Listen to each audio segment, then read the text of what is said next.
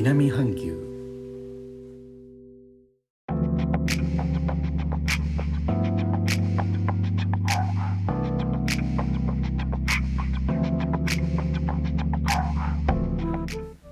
インドネシアから高野です。今日のジョクジャカルタ昨日からの雨が降り続いています。雨季らしい天気です。気温がすでに27度ということで蒸し暑いです。スタンド FM を利用させていただいて1ヶ月と1週間ちょっとというところですが最初の頃はまず自身の収録収録という感じで余裕がなかったのですが最近はたくさんの先人の皆さんの放送を聞かせていただいてリスナーとしても自身を成長させています。本当に多種多様な放送があってスタンド FM の広がりってすごいですね。今朝はまずフォローさせていただいている方の新着情報を見ておりましたらポジティブ思考のマカロンルームさんの放送のタイトルが目に入りました。与えよさらば与えられん。聞かせていただいてあスタンド FM もそういう一面あるなと思いつつ次に「純玉癒しチャンネル」あと心理学んさんの放送に行きました。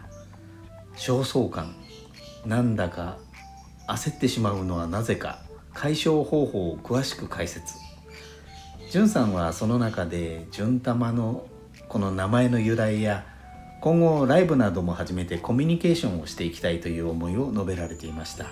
ここにも情報を与える受け取るというやり取りが始まりつつあるな。良い場所になってほしいなと思いました。続いてゴリアスの副業道場のゴリアスさんの放送を聞かせていただきました。今日もみんなのおかげさまという回で宮田亭さんという配信者の方の募集。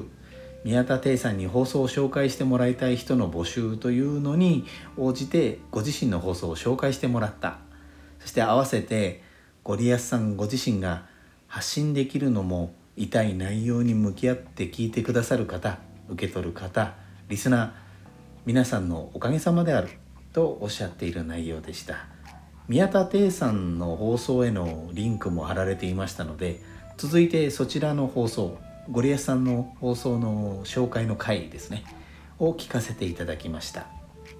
宮田亭の脱力ラジオ推しチャンネルゴリアスの副業道場。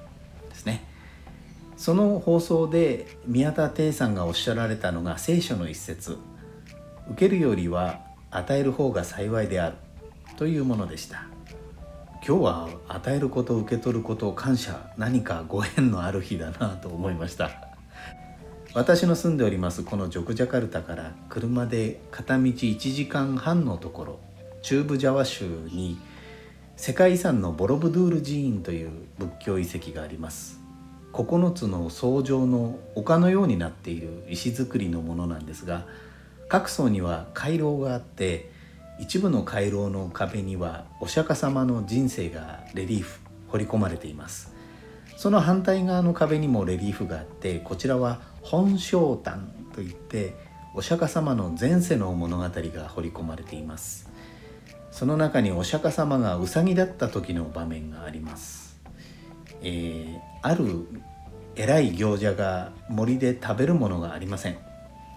いろいろな動物たちがやってきて食べ物を捧げますがウサギには捧げるものがありませんでした。ウサギは私を焼いて食べてくださいと火の中に身を投じますが、えー、また他の世で生まれ変わるというわけです。私はまだ無職なわけでどちらかというといただいてばかりの方です。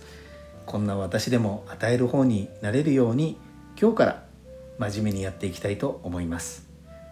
今日から。かよ最後までお聴きいただきありがとうございます。レターコメントもお待ちしております。インドネシアから高野でした。それではインドネシア語でのご挨拶。またお会いしましょう。参拝順パラギ